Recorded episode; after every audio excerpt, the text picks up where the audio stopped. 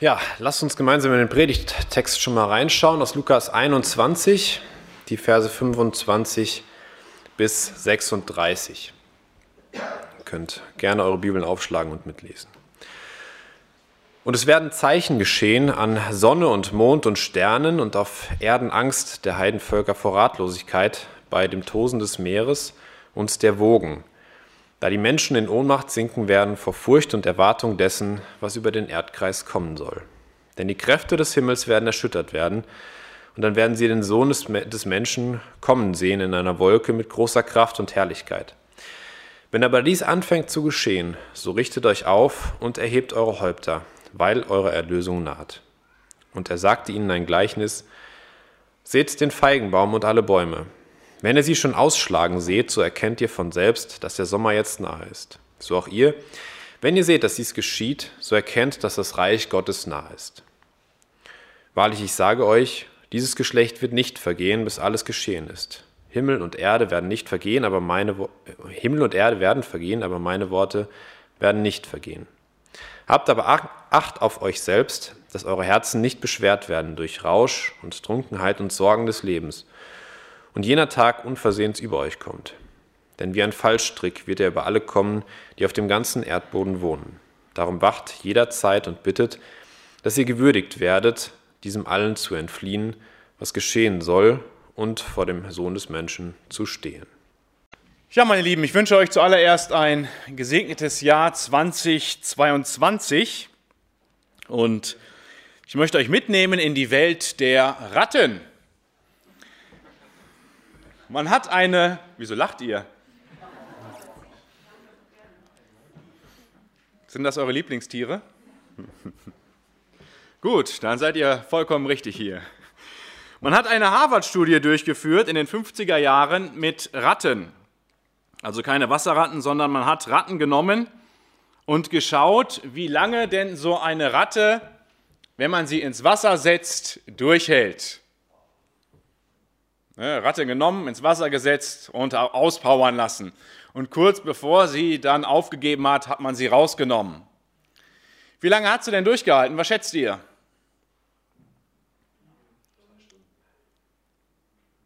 Zwei Stunden höre ich. Andere Angebote? Ein Tag. Eine Minute. Bei dir sind die Ratten nicht so groß im Haus, ne?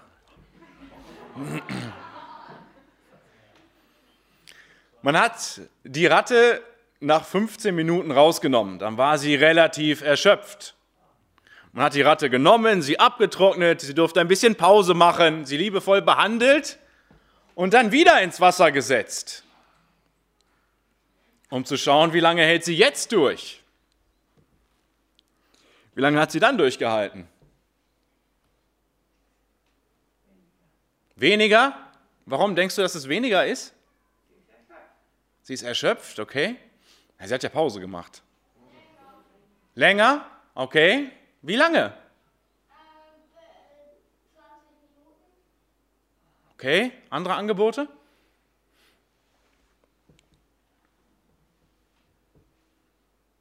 Sechzig Stunden. 240 Mal so viel ist die Ratte geschwommen.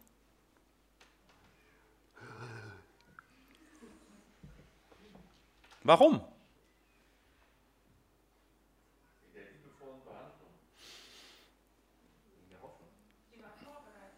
Wegen der Hoffnung.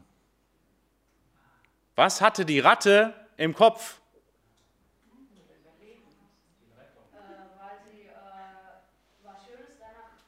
Ganz genau, gleich werde ich rausgenommen. Und dann ist sie gepaddelt. 15 Minuten, eine halbe Stunde, 45, eine Stunde, zwei Stunden, drei Stunden, vier Stunden, 60 Stunden konnte die Ratte paddeln, weil sie Hoffnung hatte. Was hat das mit uns zu tun? Merkt ihr, was Hoffnung für Auswirkungen hat? Was Hoffnung oder wie Hoffnung motivieren kann. Und genau das Gleiche macht Jesus mit seinen Jüngern und er macht es heute mit uns. Er gibt uns Hoffnung. für dieses Jahr und für alle Jahre, die noch kommen sollen. Wir wissen ja nicht genau, wann Jesus Christus wiederkommt. Wir wissen nicht, ob es dieses Jahr ist, ob in fünf Jahren, in zehn Jahren oder in hundert Jahren, aber er gibt uns Hoffnung. Wir sind in der, Endzeit, in der Endzeitrede Jesu und du hast es ja schon ein bisschen auch in den Kontext, in den Zusammenhang eingeordnet. Wir müssen immer bedenken, Kontext ist King, Zusammenhang ist König. Deswegen immer schauen, in welchem Zusammenhang steht dieser Text. Wir wollen es nochmal so ein bisschen vertiefend machen.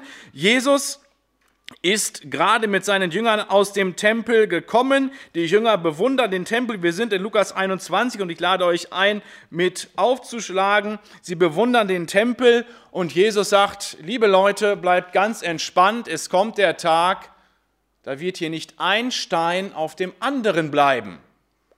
Und dann möchten die Jünger wissen, wann wird das geschehen? Und dann fängt Jesus an, in seiner Endzeitrede die Dinge zu nennen, die dann passieren werden. Unter anderem eben die Verführung. Er nennt die Verführung, die kommen wird durch falsche Messiasse.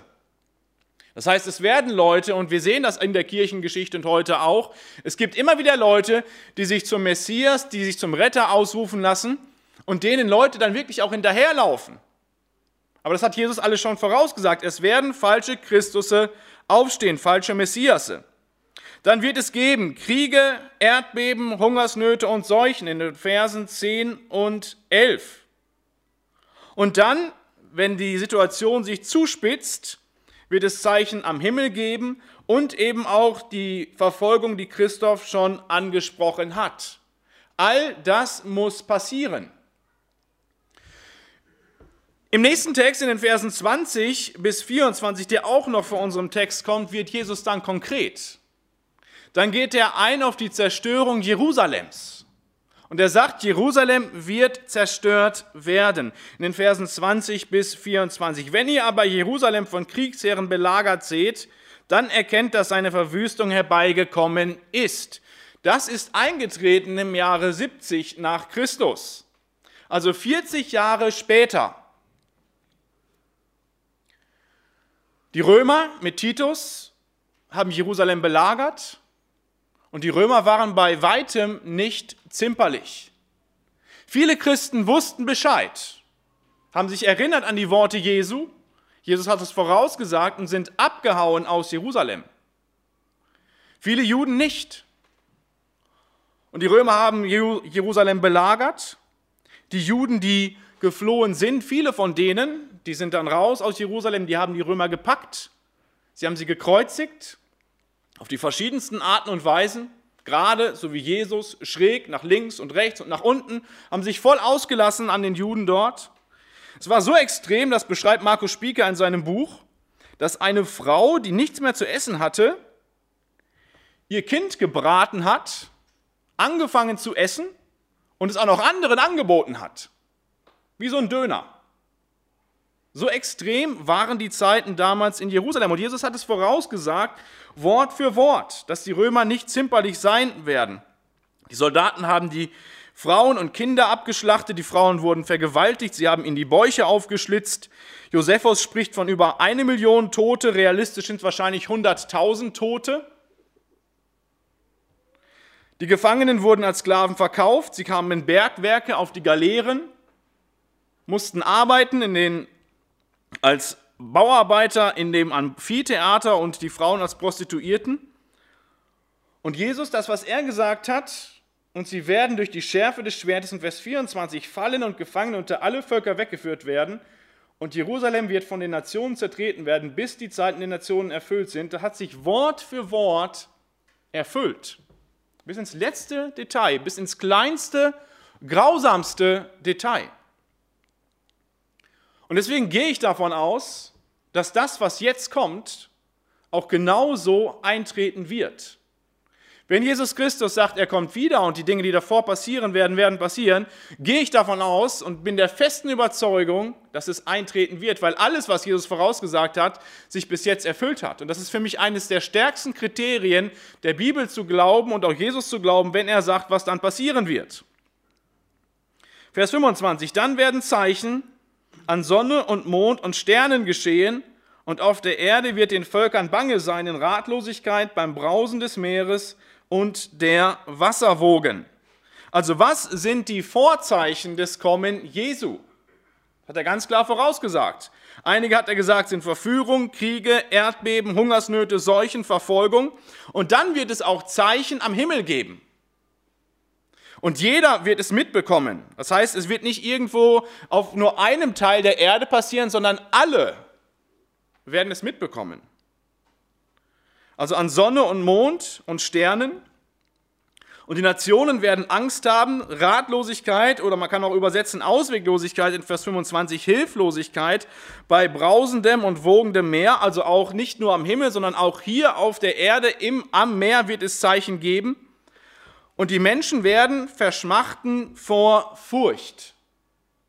26, Vers 26, Phobos. Es wird große Furcht geben. Noch viel größer als die, die es heute schon gibt. Von dem Coronavirus, obwohl das natürlich auch sehr medial gesteuert ist. Und die German Angst müssen wir uns auch nicht drüber unterhalten. Die deutsche Angst, die ist weltweit bekannt. Wir sind ein ängstliches Volk, aber die Furcht wird noch viel größer werden. Und nicht nur bei uns, sondern auf der ganzen Welt. Sorgen und Ängste machen sich breit, auch heute schon. Das Klima erwärmt sich. Wie da jetzt der Mensch seine Hand drin hat, darüber kann man sich streiten. Aber es gibt Veränderungen, hat es immer schon gegeben. Und Jesus sagt, es wird noch mehr Veränderung geben. Sie werden noch größer und noch extremer werden. Wir merken in unserem Land eine innenpolitische Unsicherheit. Die Lage wird unsicherer. Auch außenpolitisch wird die Lage unsicherer. Matthäus ergänzt in Matthäus 24, Vers 29, sogleich aber nach der Bedrängnis jener Tage, also es wird eine große Bedrängnis geben. Und meine Lieben, ich bin kein Freund von der Lehre der Vorentrückung der Gemeinde.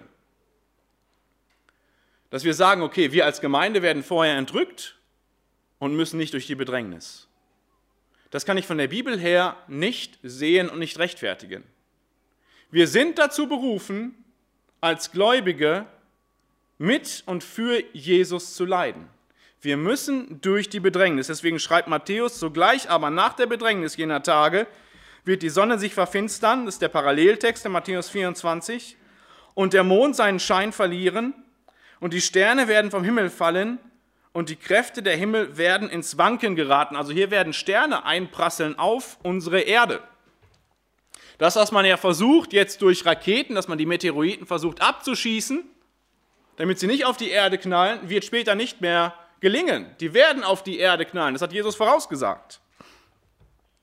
Also es wird sichtbare Zeichen geben, sichtbar für alle Nationen, gewaltige Naturkatastrophen.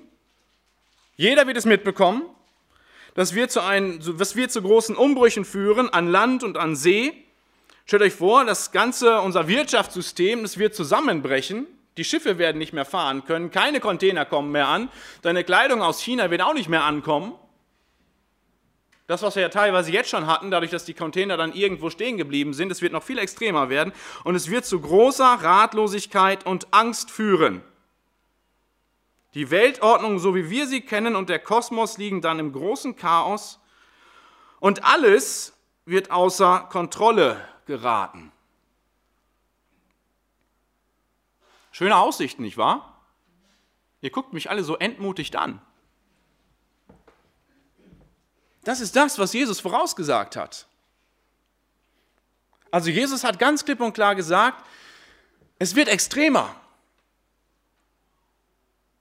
Aber was machen wir jetzt damit? Wie gehen wir damit um? Jesus hat ja seinen Jüngern und uns nie etwas vorgemacht. Und wenn ich mich jetzt hier hinstelle und sage, das Jahr 2022 wird super und deine Träume werden sich alle erfüllen und wenn nicht in diesem Jahr, dann in den nächsten fünf Jahren und in den nächsten oder zehn Jahren, dann bin ich ein Lügner. Jesus sagt, es wird extremer. Nur wie gehe ich damit um? Und dann in Vers 27, und jetzt kommen wir zum Kommen Jesu, das waren die Vorzeichen im ersten Punkt. Und jetzt kommen wir zum Kommen Jesu. Und dann werden sie den Sohn des Menschen kommen sehen in einer Wolke mit Macht und großer Herrlichkeit. Also was sagt Jesus? Jesus sagt, es wird extremer. Aber je extremer es wird, desto näher ist meine Wiederkunft. Es muss extremer werden. Aber je extremer es wird in unserer Politik, Innen- und Außenpolitik, auf unserer Erde, mit dem Klima und nicht nur hier, sondern auch im Universum, je extremer es wird, desto näher ist das Wiederkommen Jesu. Dann werden sie sehen, den Sohn des Menschen kommen sehen in einer Wolke mit Macht und großer Herrlichkeit. Also so wie Jesus aufgefahren ist in den Himmel und die Jünger standen da und haben hinterher geguckt, so werden wir dann nach oben schauen. Wir werden Jesus kommen sehen in einer Wolke mit großer Macht und Herrlichkeit. Was passiert genau beim Kommen Jesu? Dort ergänzt Matthäus. In Matthäus 24, Vers 30 ist ja wie gesagt der Paralleltext, Vers 30 und 31. Da schreibt Matthäus oder Jesus sagt das, was Matthäus überliefert, und dann werden wehklagen alle Stämme der Erde und werden sehen den Menschensohn kommen auf den Wolken des Himmels mit großer Kraft und Herrlichkeit. Was passiert, wenn Jesus wiederkommt? Alle Stämme auf Erden, Völker auf Erden, Generationen werden wehklagen, schreien. Dein Lehrer, der sich lustig gemacht hat über dich in der Schule, weil du an Jesus glaubst, dein Arbeitskollege, dein Chef, dein Arbeitnehmer, dein Nachbar, der nicht an Jesus glauben wollte, wenn Jesus wiederkommt, wird er schreien vor Furcht und Angst. Was passiert noch in Vers 31, Matthäus 24, Vers 31? Und er wird seine Engel senden mit hellen Posaunen und sie werden seine Auserwählten sammeln von den vier Winden von einem Ende des Himmels bis zum anderen. Jesus kommt wieder, er sendet seine Engel und seine Auserwählten werden gesammelt. Deswegen ist es wichtig zu wissen, bist du einer der Auserwählten? Bist du Kind Gottes? Wenn du das nicht bist, hast du ein Problem. Denn es werden nicht nur die Auserwählten gesammelt, sondern wir wissen ergänzend aus dem Gleichnis vom Unkraut unter dem Weizen aus Matthäus 13, 41 und folgende, dass es auch eine Scheidung geben wird. Der Menschensohn wird seine Engel senden und sie werden sammeln, die Auserwählten auf der einen Seite, aber auch alle Ärgernisse und die da Unrecht tun. Das heißt, es wird geschieden, ganz klipp und klar, wenn Jesus Christus wiederkommt, hast du keine Zeit mehr, dich zu entscheiden. Das heißt, du, hättest du vorher machen müssen. Deswegen ist es wichtig zu wissen, bist du Kind Gottes, bist du dabei, gehörst du zu den Auserwählten, wenn Jesus wiederkommt. Wenn du das nicht gehörst, dann hast du eine ganz, ganz schlimme Zukunft vor dir.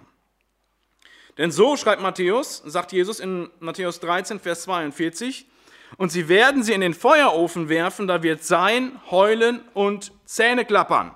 Das heißt, die kommen in die Hölle. Das ist das, was dich erwartet, wenn Jesus wiederkommt und du nicht zu seinen Auserwählten gehörst. Was passiert mit denjenigen, die gerecht sind? Matthäus schreibt, in, oder Jesus sagt in Matthäus 13, Vers 43, dann werden die Gerechten leuchten wie die Sonne in ihres Vaters Reich. Was passiert mit uns? Also wenn Jesus wiederkommt, und jetzt ziehen wir 1. Thessalonicher 4, Vers 16 und folgende hinzu, wenn Jesus wiederkommt, dann werden die Toten auferstehen. Das heißt, dein toter Großvater, der mit Jesus unterwegs gewesen ist, dein Urgroßvater, alle deine Liebsten, die du nicht mehr um dich hast, weil sie tot sind, sie werden auferstehen. Die Gräber werden sich auftun. Jesus kommt wieder. Die Gräber werden sich auftun. Die Toten werden auferstehen. Sie werden ihm entgegengerückt und danach werden wir, die wir noch leben, Jesus entgegengerückt. So beschreibt es Paulus in 1. Thessalonicher 4, 16 und folgende. Was passiert noch, wenn Jesus wiederkommt? Wenn Jesus wiederkommt zu unseren Lebzeiten, werden wir ihm entgegengerückt und wir werden verwandelt werden. Das heißt, wir bekommen Herrlichkeitsleiber, Philippa 3, Vers 21, dort beschreibt Paulus das. Wir bekommen Herrlichkeitsleiber, das heißt, unser Körper, so wie wir ihn jetzt vorfinden, der kann so nicht in den Himmel kommen. Wir werden geistliche Leiber bekommen. Wie sie genau aussehen werden, weiß ich nicht. Aber wir werden keine Haut und Knochen mehr haben, wir werden geistliche Leiber haben, wir werden verwandelt werden. Und das Geniale ist, und auf diesen Moment freue ich mich, wir werden keine Rückenschmerzen mehr haben, wir werden keine Gliederschmerzen mehr haben, wir werden keine Kopfschmerzen mehr haben, keine Migräne mehr haben, wir werden kein Leid mehr empfinden können, weil es Herrlichkeitsleiber sind. Also wenn Jesus wiederkommt und du zu ihm gehörst, wirst du verwandelt werden und du wirst zu 100 Prozent das erste Mal im Leben die Herrlichkeit Jesu widerspiegeln, ihn verherrlichen und zu 100 Prozent unsere, oder werden wir unsere Bestimmung leben. Ihn verherrlichen. Durch unser Denken, durch unser Sagen und durch das, was wir tun. Zu 100 Prozent. Das, was jetzt schon unsere Bestimmung ist, hier auf der Erde, Jesus Christus zu verherrlichen, wo wir aber immer noch zu kämpfen haben mit Schmerz, mit Leid, mit Sünde und es ein Kampf bleibt, bis er wiederkommt, dann werden wir das, wenn er wiederkommt, ohne Kampf tun. Und das wird das Genialste, was es gibt. Wir werden Jesus sehen, wir werden ihn reflektieren und ihn verherrlichen. Das ist die Hoffnung, die Paulus, aber auch Jesus uns gibt. Und vor allem kommen wir auf die neue Erde, das wissen wir aus Offenbarung 21, eine Erde, neuer Himmel, neue Erde, ohne Schmerzen, ohne Leid, ohne Not und ohne Sünde. Und Paulus sagt, wir werden dann in 1. Thessalonicher 4, Vers 17 für immer beim Herrn sein. Das ist die Perspektive, die wir haben. Und jetzt fassen wir das mal zusammen. Jesus sagt, es muss extrem werden. Aber je extremer es wird, was machen wir dann? Verstecken wir uns alle in den Höhlen, stecken unseren Kopf in den Sand und bejammern uns? Was machen wir, wenn es extrem wird? Wie ist meine Reaktion? Jesus sagt, und wir kommen zurück zu unserem Text in Lukas 21, Vers 28, wenn aber dieses anfängt zu geschehen, also alle diese Bedrängnisse, blickt auf und erhebt eure Häupter, weil sich eure Erlösung naht. Also wie bereite ich mich vor? Was mache ich? Mit dem Wissen, dass es noch viel extremer wird. Dass die Perspektive hier auf der Erde nicht rosig sein wird. Jesus sagt, es wird extrem, aber ich werde wiederkommen. Also erhebt eure Häupter, blickt auf. Das Aufblicken ist ein Symbol der Freude. Erhebt freudig den Kopf, so sagt die gute Nachricht, weil sich eure Erlösung, eure Rettung naht. Die neue Genfer Übersetzung schreibt, wenn diese Dinge zu geschehen beginnen, also all das, was Jesus beschreibt, hier mit den falschen Messiasen, mit der Verfolgung, wo wir mittendrin sind, richtet euch auf und fasst Mut, denn dann ist eure Erlösung nahe. Und bei der Erlösung schaue ich immer zurück für auf das, was Jesus getan hat, hat Auswirkungen auf mein Hier und Jetzt. Ich bin dankbar dafür, aber ich schaue auch nach vorne. Das heißt, ein Christ lebt dadurch, dass er zurückschaut in der Gegenwart mit der freudigen Hoffnung, Jesus kommt wieder und dann werde ich verwandelt. Das ist die Perspektive, die wir haben bei all dem, was dieses Jahr noch kommt oder auch in der nächsten Zukunft. Und da frage ich mich schon manchmal, wie sieht das aus mit dieser Freude am Wiederkommen Jesu? Und ich denke, Friedrich Nietzsche, der damals im 19. Jahrhundert gelebt hat, hatte damals wirklich schon recht, wenn er sagte, die Christen müssten mir erlöster aussehen, wenn ich an ihren Erlöser glauben sollte. Und jetzt seien wir mal ehrlich, wie oft laufen wir mutlos, freudlos, perspektivlos durchs Leben, genau wie alle anderen auch. Und versprühen nicht diese Erlösungsfreude, die Jesus uns mitgegeben hat. Wir wissen genau, was kommt. Jesus hat uns nichts vorgemacht. Aber er sagt nicht, werdet auch mutlos, steckt den Kopf in den Sand, bleibt zu Hause, kommt nicht mehr in den Gottes, kommt nicht mehr in die Gottesdienste, schließt euch ein, sondern er sagt, fasst Mut, erhebt eure Häupter, eure Erlösung naht sich. Warum fehlt uns oft die Freude auf das Wiederkommen Jesu? Und da habe ich vier Punkte, die ich kurz mit euch besprechen möchte, auf die Jesus auch eingeht in den nächsten Versen. Vier Punkte möchte ich mit euch durchgehen, woran wir arbeiten können, dass sich die Erlösungsfreude bei uns, ja, dass sie sich mehrt dass wir uns nicht fertig machen lassen von dem, was noch kommt, was ja Jesus klipp und klar gesagt hat, dass es kommen muss und kommen wird. Der erste Punkt ist, wir ignorieren die Zeichen der Zeit. Jesus sagt in den Versen 29 bis 32, dann erzählte er ihnen ein Gleichnis. Betrachtet den Feigenbaum und alle Bäume. Wenn sie schon ausschlagen, dann seht ihr es an ihnen und erkennt, dass jetzt der Sommer nahe ist. So auch ihr, wenn ihr seht, dass das alles geschieht, dann wisst, dass das Reich Gottes nahe ist. Wahrlich, ich sage euch, diese Generation wird nicht vergehen, bis all dies geschieht. Also, was ist unsere Aufgabe als Christen? Unsere, Christ, unsere Aufgabe als Christen ist es nicht, Radio aus, Fernseh aus, Internet aus, alles aus, ich will keine Nachrichten hören, es macht mich nur unruhig und besorgt mich. Das nicht. Sondern wir sollen ruhig die Nachrichten verfolgen. Wir müssen uns jetzt nicht vollträgern lassen von jedem Blog auf dem Handy. Das ist ein anderes Extrem. Ne, eine Nachricht nach dem anderen. Hier Inzidenz, da Inzidenz, da Corona-Tote, hier Corona-Tote. Aber wir haben die Aufgabe, als, als Christen zu beobachten.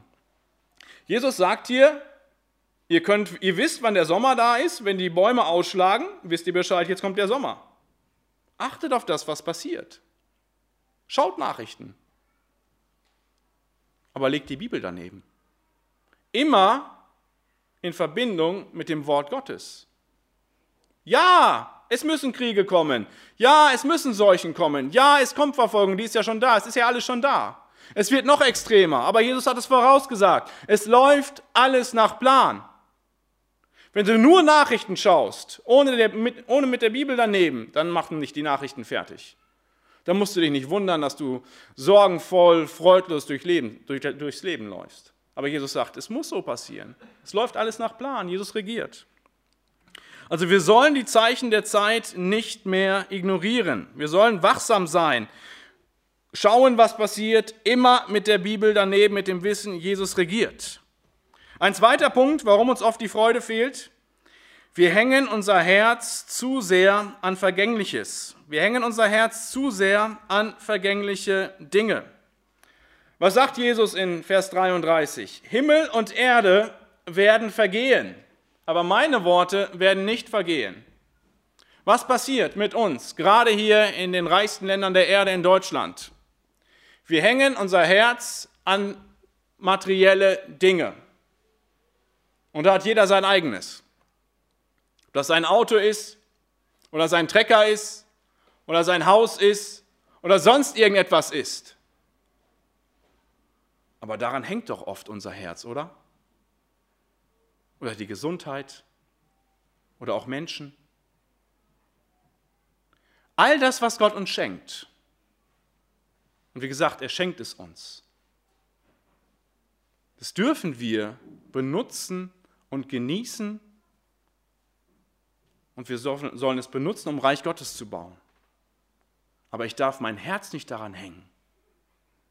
Himmel und Erde werden vergehen. Mein schöner Opel Zafira, er wird vergehen. Ja, dein Trecker wird vergehen. Dein Haus wird vergehen. Dein Hauberg wird vergehen. Deine schöne Gartenlaube wird vergehen.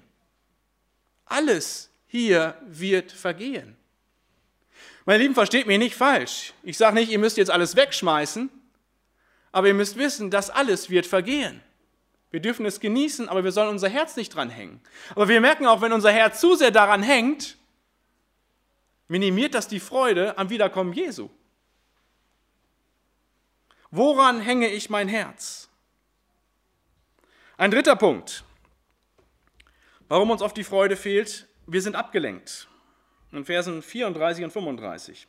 Hütet euch aber, dass eure Herzen nicht beschwert werden mit Fressen und Saufen und mit Sorgen des Lebens und dieser Tag plötzlich über euch kommt, denn er wird wie ein Fallstrick über alle kommen, die auf Erden wohnen. Also Jesus sagt, der Tag wird plötzlich kommen. Also hütet euch, gebt acht, kann man auch übersetzen, dass eure Herzen, das ist mein das Zentrum der Person, dort, wo ich Entscheidungen treffe, dort, wo ich meine Gedanken entfalte, wo ich aber auch plane, dass das nicht beschwert wird durch Völlerei. Das ist eigentlich der Rausch oder ja, der Rausch oder eben auch die Konsequenzen des Rausches, wenn man gesoffen hat. Jeder, der schon mal einen Schluck zu viel getrunken hat, der weiß das am Tag danach, nach dem Kater, da hast du auf nichts Bock. Und diese Ich habe auf nichts Bock Einstellung, die finde ich oft bei mir und auch bei vielen Christen. Gerade jetzt in der Corona-Zeit, die haben keinen Bock mehr zum Gottesdienst. Ich kann zu Hause bleiben und mir das online reinziehen. Sie haben keinen Bock mehr auf Gemeinschaften. Jesus sagt uns ganz klipp und klar, hütet euch vor dieser Null-Bock-Einstellung. Wir sind abgelenkt durch diese Null-Bock-Einstellung. Wir sind lieber bei Netflix, Amazon, Sky oder sonst wo unterwegs. Aber Jesus sagt, hütet euch davor. Vor Rausch oder Trunkenheit oder Lebenssorgen. Die Sorgen um das, was kommt, um das, was wird, um die Kinder, die Enkelkinder, das Eigenheim, andere Sachen, die Rente. Das kann einen runterziehen. Und Sorgen, das weiß jeder von euch, sind Freudenkiller. Wenn ich mich sorgen, wenn ich mir Sorgen mache, wenn ich mich sorge, kann ich mich nicht freuen. Deswegen sagt Jesus ganz klipp und klar, alle eure Sorgen werfet auf ihn. Oder Petrus sagt es zu uns, dass wir unsere Sorgen auf Jesus werfen sollen. 1. Petrus 5, Vers 7. Alle eure Sorgen werfet auf ihn. Wenn dich was besorgt, gib's Jesus ab. Das heißt nicht, dass du nicht planen darfst oder planen sollst. Aber du musst nicht Gottes Aufgabe übernehmen. Das ist Hochmut. Gott sorgt sich um mich und um dich.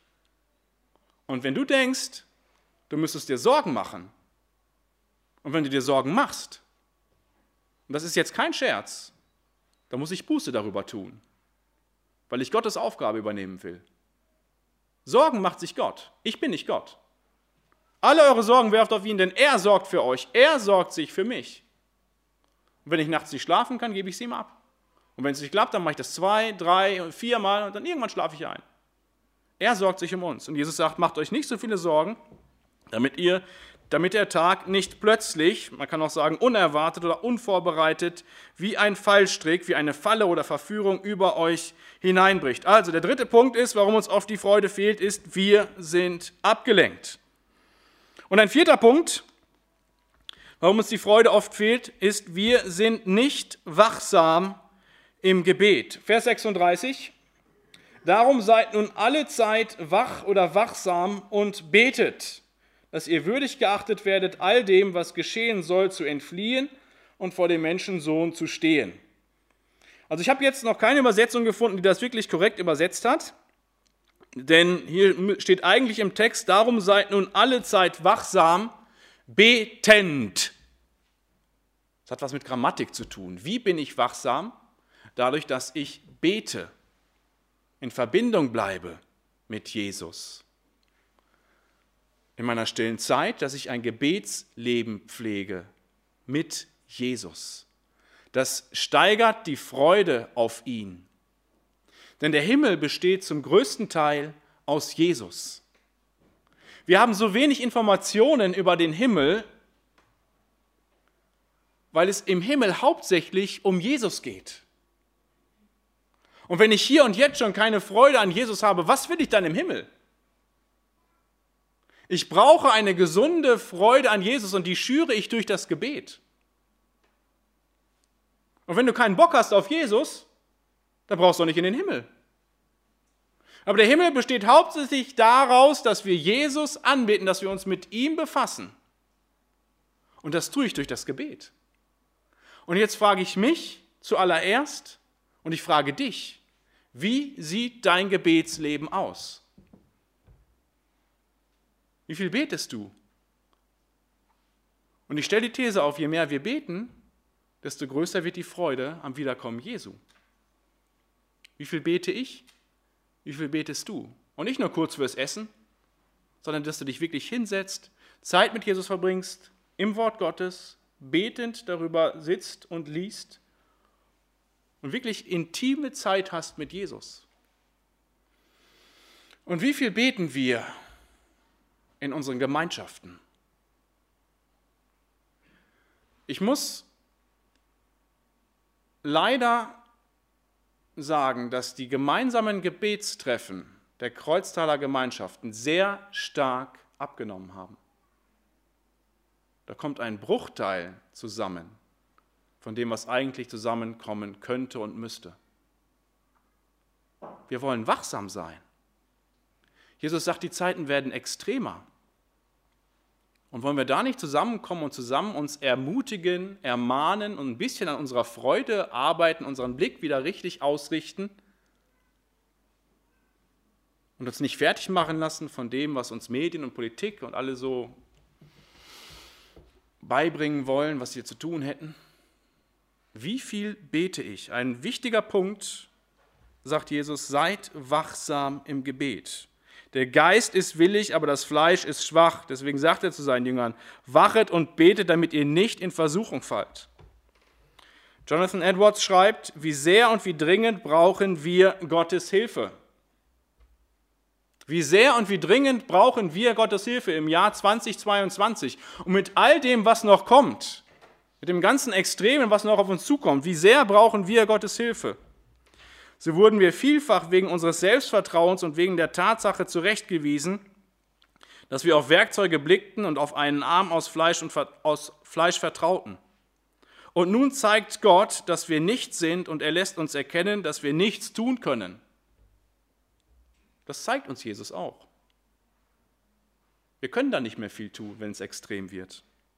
Es ist deutlich, wir können uns selbst nicht helfen und haben außer Gott niemand, zu dem wir gehen könnten. Aber wir haben das Gebet. Und daran müssen wir arbeiten, oder nicht? Wir müssen daran arbeiten. Und wenn du das nächste Mal keinen Bock hast, zur Gebetsstunde zu kommen, dann gib dir selbst einen Arschtritt und komm trotzdem. Ich hatte auch schon oft keinen Bock zu beten.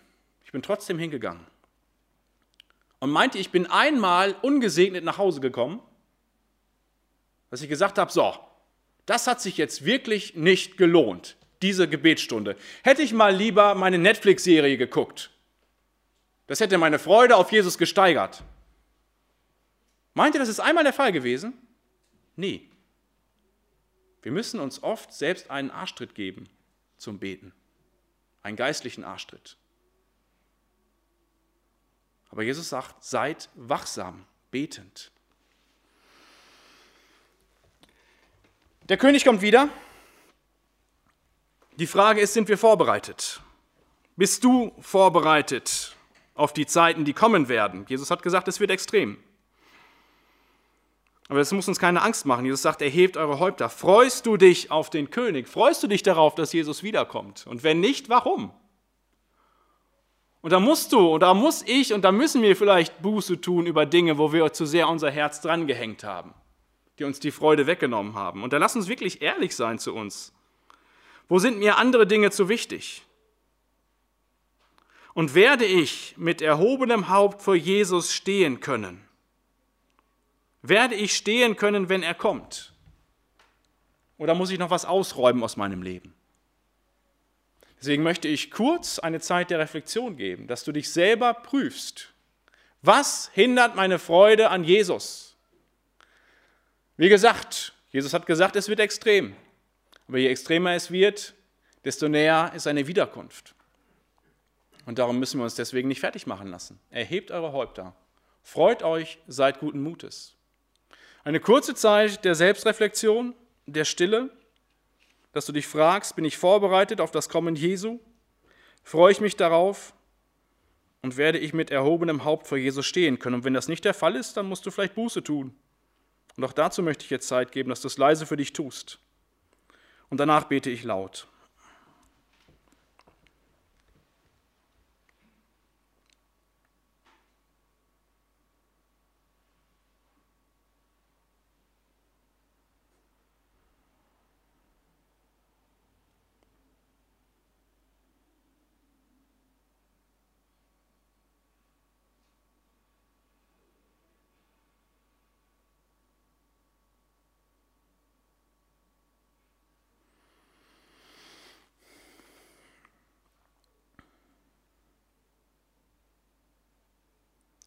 Herr Jesus, danke dafür, dass du uns einen Fahrplan mitgibst für diese Zeit.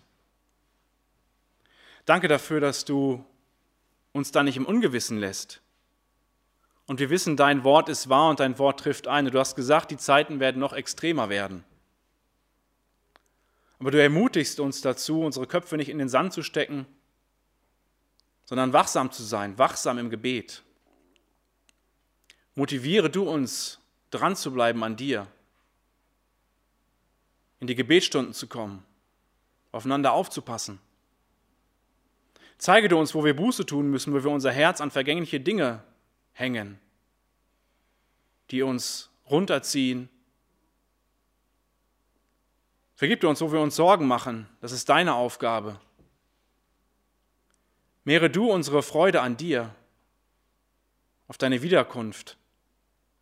Zeig dir uns Bereiche in unserem Leben, wo wir noch Buße tun müssen, wo wir umkehren müssen, dass wir, wenn du wiederkommst, vor dir stehen können.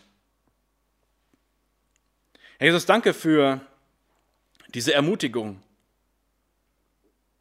dass je extremer es wird, desto näher dein Wiederkommen ist. Lass uns wachsam sein,